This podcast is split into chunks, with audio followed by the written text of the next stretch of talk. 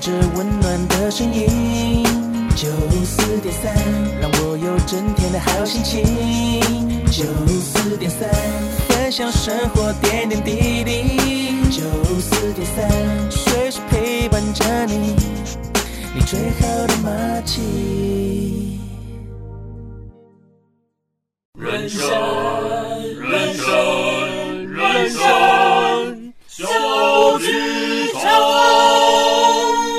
友们，在演出开始前，请容我们提醒您：演出中可以用手机、用电脑、用收音机，但请不要拍打、喂食或是转台，拜托。如果您都已经准备好了，请让我们一起走进人生小剧场。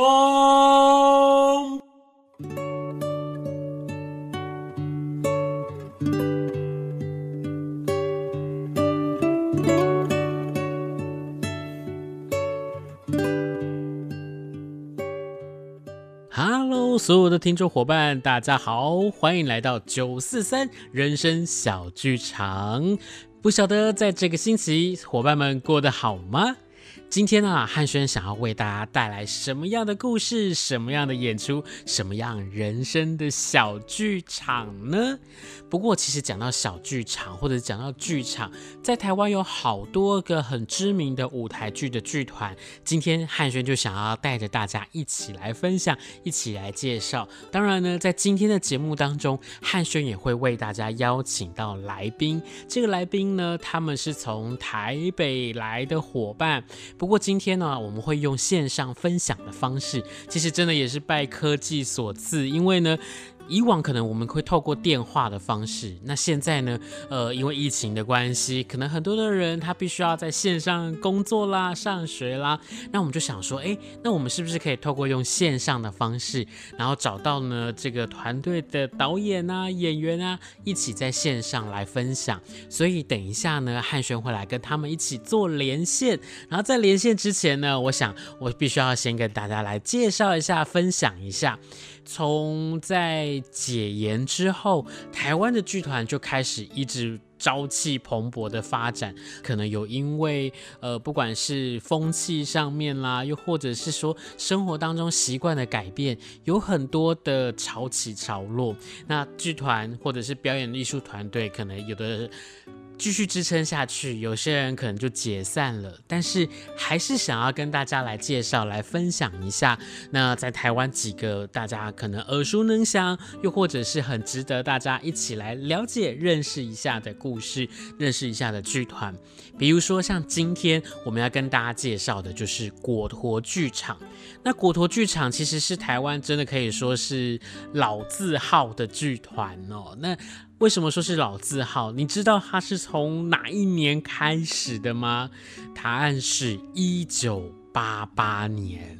这个时候，可能很多的听众伙伴会说：“哈，我还没有出生呢。”好了好了，我们现在先不讲大家年纪的问题了，好不好？呃，一九八八年的时候呢，其实那时候台湾还有一个非常重要的一个兰陵剧坊。那这个兰陵剧坊呢，其实就是像有金士杰老师、卓明老师，或者是呃当时候的国修老师，他们都是在兰陵剧坊里面，然后呢是非常非常着重在台湾剧。剧场的推动，那这个时候呢，当时候呃，果陀剧场的创办人梁志明老师呢，他就创办了果陀剧场。他们做的第一个故事叫做《动物园的故事》。哇，那个动物园故事只有两个人，可是可以很精彩的呈现。那我就觉得哇，真的是非常非常的厉害。好，那讲到呢，他从一九八八年开始，那从那个时候开始，其实果陀他就一直在推出。跟国外、跟世界剧场接轨的戏剧。所以呢，它包含像是它可能在呃一九八九年那个时候，大家就比较清楚认识的一个叫做淡水小镇。淡水小镇有好几个版本的演员，那其中很著名的包含像是有张雨生的参与，那也有像陶大伟担任说书人蔡琴。然后呢，在这每一次的演出里面，我都觉得他非常的精彩，感动呢绝对不会因为时代的变迁。而有所减少，有所消失。那这是他们很著名的一出戏，叫做《淡水小镇》。那后来他们也演出很多很经典的作品，像是《大鼻子情圣西哈诺》啊，《吻我吧，娜娜》《天使不夜城》。然后呢，他们就把音乐剧的元素融合在台湾的剧场里面。在那个时候比较少人去做音乐剧，那又唱又跳，然后又有演出，在那里面呢，它融合了很多不同的元素。其实还有另外一个很重要的重点是，其实果陀剧场呢，他们一直会运用在。艺能界呢，他们比较知名的演员，或者是知名的我们所谓的明星，他们来参与演出。所以像是蔡琴啦、黄韵玲老师啦、姚代伟啊、蔡灿德啦。他们呢都是在果陀剧场里面呢非常知名的演员，也担任过很多很多戏剧的演出。那其中也包含像是李立群，哇，讲到李立群，大家应该就对他比较熟悉了吧，对不对？哦，李立群老师，然后还有顾宝明，然后呢，其实在近期呢也包含像是有唐从圣啦、金士杰啦，然后还有陈幼芳老师啊，这些老师级的这些演员的加入，然后让果陀剧场呢，它其实成为一个，我觉得是在台湾的业界可以说是真的是数一数二的一个很棒的团队。那这个团队呢，它真的不只是带给大家这些世界知名的好戏，包含像是台湾自己的创作，又或者是等一下呢，我们会访问的这个戏，它也是透过了。日本很知名的作家，然后所做的这个作品，然后来做的改编，然后是台湾唯一的台湾版本。那么今天呢，要邀请到的是果陀剧场的两位伙伴，会来到我们的节目上面，跟大家一起来分享。分享什么戏呢？在这边呢，我先跟大家来简单介绍一下，今天要带给大家的这个作家，只是他的作品哦，是讲到悬疑。讲到推理，大家应该就可以想到这个作家是谁？没错，就是东野圭吾。那东野圭吾呢，他是一个非常有名的来自于日本大阪的一个作家啦。然后呢，这个作家呢，他从一九大概八五年的时候，他就开始出版他的自己的这个作品。那他的作品呢，包含有像是放学后。秘密，或者是嫌疑犯 X 的现身，有没有？如果你有在看日剧的话，你可能对于这出戏就会非常的认识了，对不对？那么呢，还有一个就是，呃，透过了电影、透过了舞台剧、透过了小说的方式，呈现给好多人、好多人看到的，就是《解忧杂货店》。这个解忧杂货店呢，也就是今天想要来跟大家分享的故事。这个解忧杂货店其实当时候是东野圭吾在日本的这个呃。报章杂志上面他所做的一个连载，那这个连载呢，一直到二零一二年的时候，他才把它发行成是一本单行本的一个书。那这个书籍获奖无数，因为呢，他在讲的这些故事真的是来自于人性的一个推理悬疑的小说，在探讨着在生活当中很多不可思议的情节，就出现在这一本书籍里面。那其实呢，他在书籍出版之后，他还把它做成。了有舞台剧，我们从二零一三年开始，一直到二零二零年这段期间，都有不同的地区在把它改编成舞台剧的版本。那包含像电影，电影我自己的话，我就看过了，有中国大陆的版本，有日本的版本。那这两个版本，其实我对于这个故事，我都觉得哇，真的是。很值得期待。虽然说他在讲的这个内容哦，可能一开始你就会猜得到，说这个故事想要跟你分享些什么。但是透过了这些故事的说明也好啦，演绎也好，又或者是呢，在呈现上面又各种不同的手法或角度，我相信大家在看这个戏的时候，你会看到东野圭吾他厉害的地方在哪里，你更可以看到这些不管是改编的剧作家也好，又或者是在剧场工作、在电影上面，或者是在其他领域里面很努力的人才，他们怎么样去把这些故事从一个。文字变成了画面，然后分享到每一个人的心目当中，让大家来看见这么精彩的故事。那么接下来汉轩就废话不多说，我们接下来呢就要来邀请到了是果陀剧团的导演以及我们的演员，要我们要用线上的方式一起来跟大家分享果陀呢即将要在今年的九月份要带给大家的这出戏叫做《解忧杂货店》，赶快来期待吧！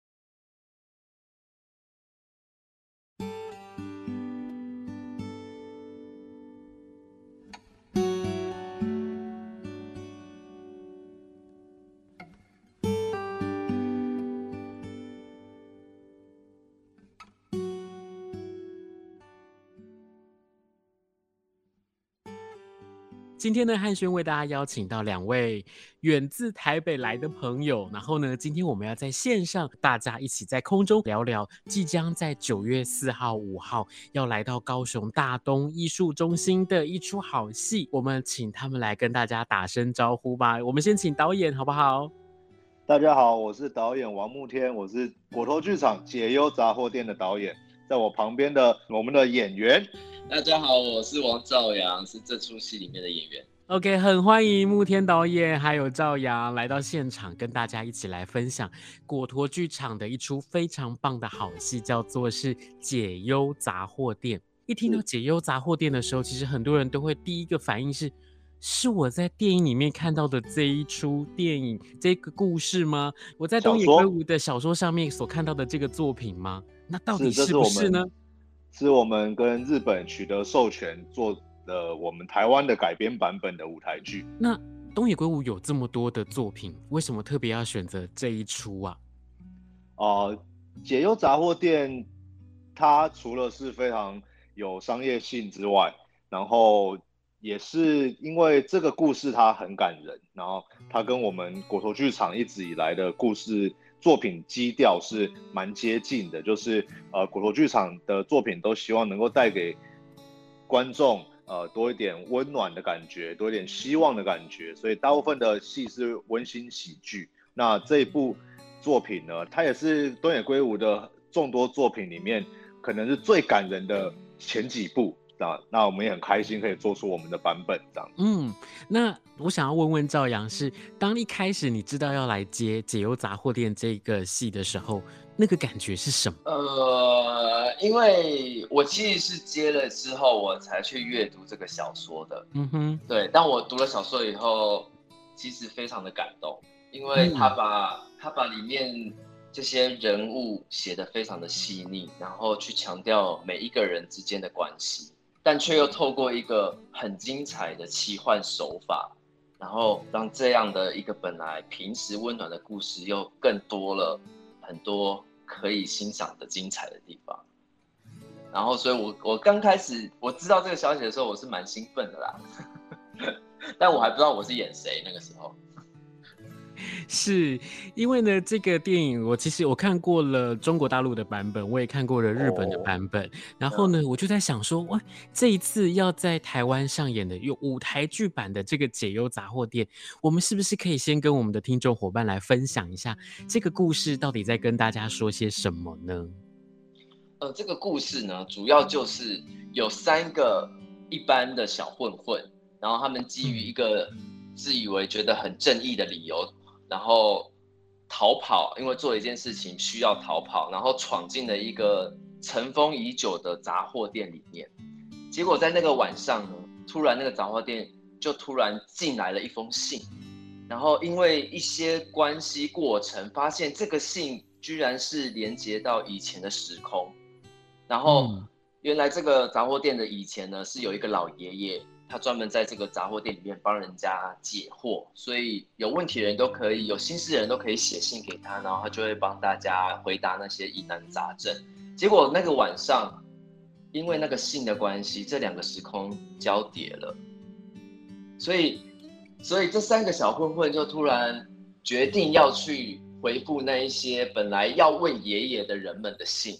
然后就促成了这样子的一个，我觉得是时间的回圈，然后也可以说是一种意义的回圈，因为他们做了一个，他们本来以为没有什么事，可是却间接的帮助了非常多的人。嗯。这个时候，其实听到这个故事呢，我就开始在想说，诶，当时候我一开始在看，其实这个故事大家在看的时候，应该一开始我大概就可以去猜想得到这个故事的脉络或发展是什么。可是它又是这么样的吸引人，那我觉得这件事情最考验的应该就是慕天导演。嗨。这出戏，他要从电影里面去把它做不一样的呈现的方式，然后透过了舞台剧的方式来诠释出来。你觉得在这个舞台剧上面，在呈现的手法上，或者是说这个戏到底跟电影有什么样不同的地方？可不可以请导演来跟我们分享一下呢？哦、呃，我们这次改编舞台剧有一个很挑战的地方是。电影跟原著小说比起来，它大致上取用了小说里面的三段呃咨询人的故事。那我们这一次挑战把小说里面所有的咨询的故事都有放进去。那也很开心，我们目前呈现的版本是还蛮完整的，所以有很多呃原本看过小说的书迷，他来看我们的舞台剧的时候是觉得哇很惊喜，就是有把这些的故事线。理好，那有另外一个我的改编的重点就是把背景改到台湾，因为一个好的故事，它可有机会发生在不同的地点跟时空背景，去引起呃观众的共鸣。那所以我这次呢改编到台湾是一个蛮重点的呃改变重点这样。嗯，因为我觉得如果说这个故事发生的背景是在台湾，它会跟所有的观众产生更大的共鸣。他如果说在原著上面，他可能在写的地方是我们没有去接触过，或者是听到这个地名，我还要花点时间去稍微想一下的话，嗯、我觉得观众在看这个戏的时候，他会有一段的时间，他可能会跳离开这个看戏的现场。那我觉得这个想法，这个设定真的是非常的棒，所以真的很期待。导演他所做出来的这出戏《解忧杂货店》，它跟电影当中它会有很多不同的地方。这个最大的不同，包含像是在台湾的背景，包含我们的表演者，包含我们的故事怎么去说。我相信对于所有的听众伙伴来说，能够走进去看这出戏，一定是一个非常非常幸福的一件事情。那刚刚有跟大家分享到，就是说在这个戏里面，其实它可能是一个时空错置的一个概念，然后让。过去跟现在有了不同的交集，可是，在舞台剧上面要怎么去做这件事情？我对这件事情还蛮好奇的。我欢迎进来看。但是我我不得不说，在我们现在已经是第三轮的演出了，但在前面的演出呢，其实每个观众都没有人有什么疑惑，然后都是蛮。蛮享受跟接受我们的处理方法，而且是很惊喜的。是，所以没有 OK 说，嗯，你你们这样不合理啊。目前没遇到。是，或者是没有这个像老高迷啊，然后会说，哎、欸，你们这个不合理之类的。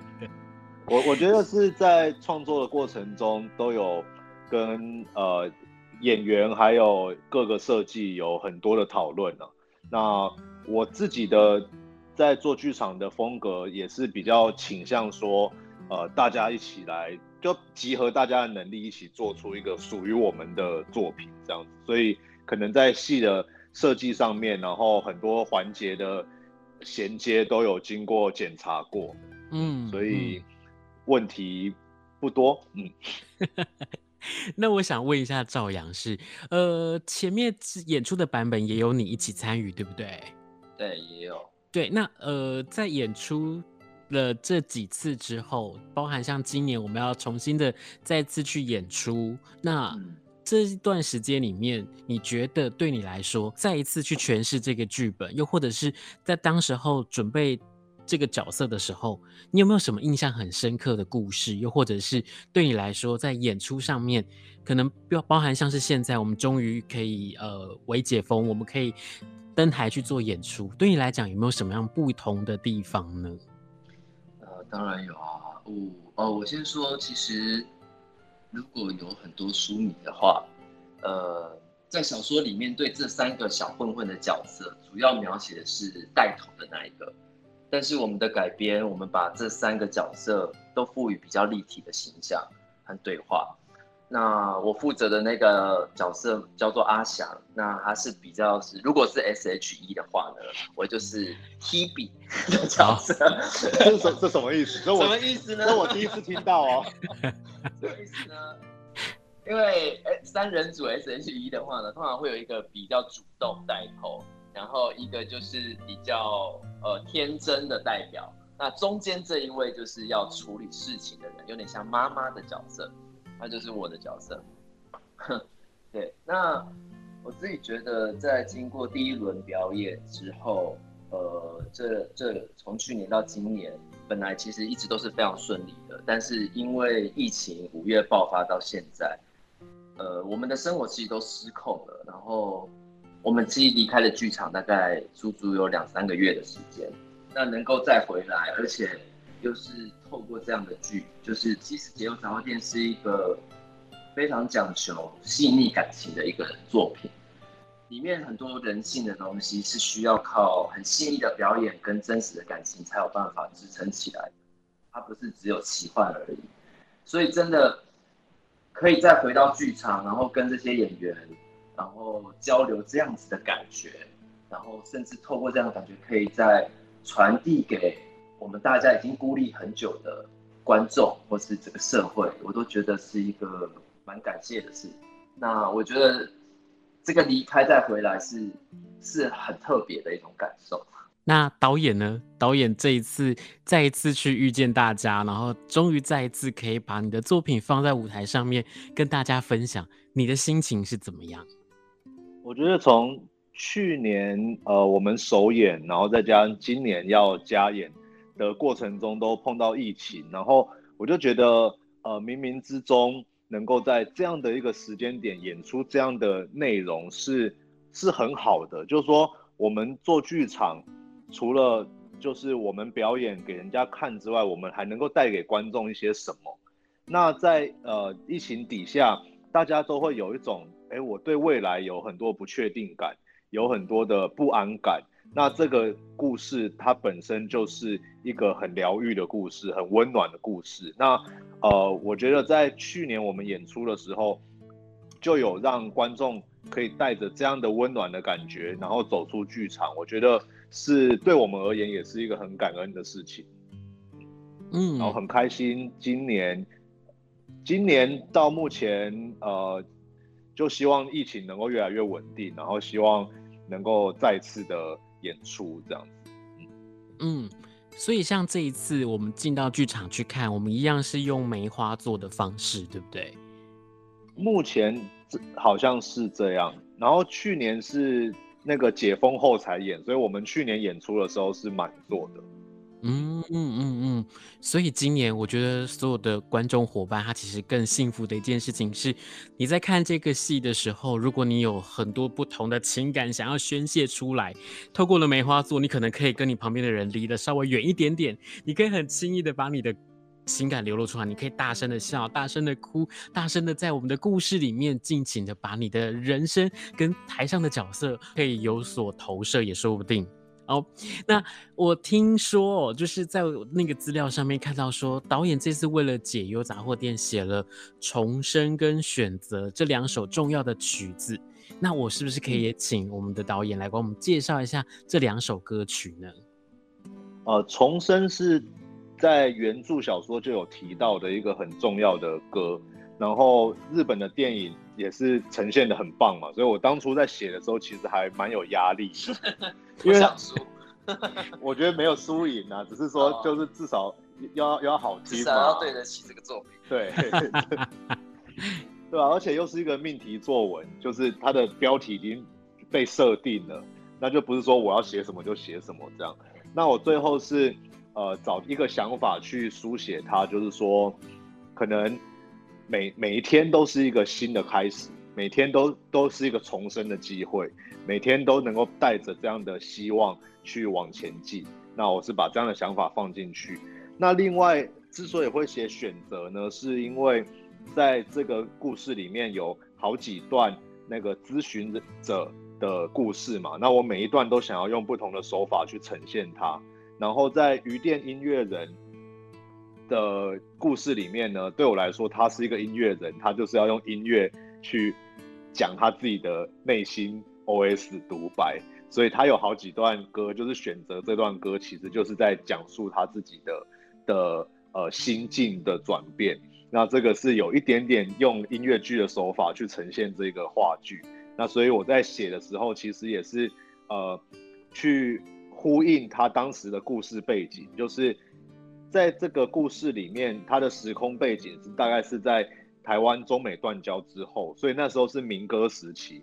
那民歌时期呢，当时的社会氛围就是说，我们要唱自己的语言，然后说自己的故事，所以民歌的风格都是朗朗上口，然后内容平易近人。所以在选择这首歌，我我写好歌之后，跟那个音乐设计去设计它的。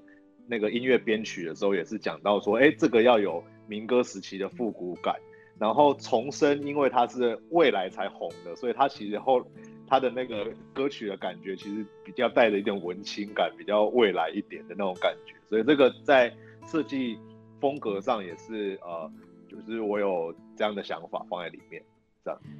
嗯，透过刚才导演的分享，我就想说，嗯，我们更加的肯定是，如果你真的看过了这个原著的小说，你也看过了电影，你真的应该要走进剧场来欣赏果陀剧场带来的这出解忧杂货店，因为我觉得是这么样用心的去把这些很可能会被人家拿说嘴，或者是拿出来当一种挑战的那种目标的作品。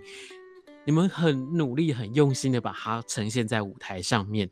那如果有机会，大家一定要走进剧场来支持骨头剧场带给大家的解忧杂货店。演出的时间可以再跟大家说一下吗？好，我们九月四号到五号是在高雄大东文化艺术中心，然后九月十二号会去彰化的园林演艺厅，然后九月十七到十九号是在台北的亲子剧场。那如果想要购票的话，请上 Tix Fun 售票网 T I X，然后有趣的那个 Fun 售票网，可以来在这上面购票。那如果说想要知道更多跟解忧杂货店相关的讯息，我们可以到哪里去搜寻呢？呃，欢迎搜寻王兆阳，不是啦，来 欢迎搜寻王慕天的粉砖，点赞啊、呃！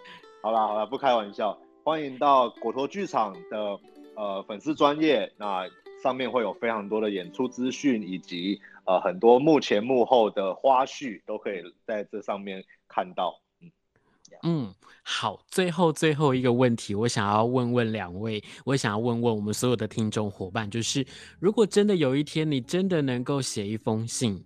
不管是写到过去，不管是写到未来，你会选择写下什么样的内容？你会选择把它寄出去吗？那我们可不可以请赵阳或者呃慕天导演先来跟我们的听众伙伴分享一下？如果是你，你会这么做吗？如果是我呢，我会选择把我现在遇到的问题跟困难寄给未来的我，但是我不会要求他回答我。我只是希望我在未来可以收到的时候，可以验证我自己是不是已经过了那一件事情。嗯，如果是我的话，我会寄到过去，因为我是一个对自己充满很多负面以及后悔的人，所以我我其实成长的过程中，我我很常想象我想要收到未来的信，告诉我该怎么做，所以我我蛮像那个咨询人的。哦，对，你想想看，我们刚刚只问了两个人，我们就听到了不同的答案。所以，所有的听众伙伴们，你们也想想看，如果有机会，你可以去寄出这封信的话，你会不会寄？你会寄给谁？过去的你，未来的你，又或者是你会写给现在的你呢？今天真的很谢谢慕天导演还有赵阳来到我们的现场，跟我们所有的听众伙伴一起来分享这出非常棒的好戏《解忧杂货店》。真的真的很鼓励大家在九月四号、九月五号走进剧场一起来分享。那最后呢，我们要再一次的谢谢两位来到我们的节目当中，谢谢你们，谢谢韩轩，谢谢谢谢大家，拜拜。好，谢谢大家。那如果说呢，大家对于这出戏有更多的疑问的话，也欢迎。欢迎大家上网去搜寻果陀剧场。那今天非常谢谢大家的收听。九四三人生小剧场。那我们就下周见喽，谢谢，拜拜，拜拜。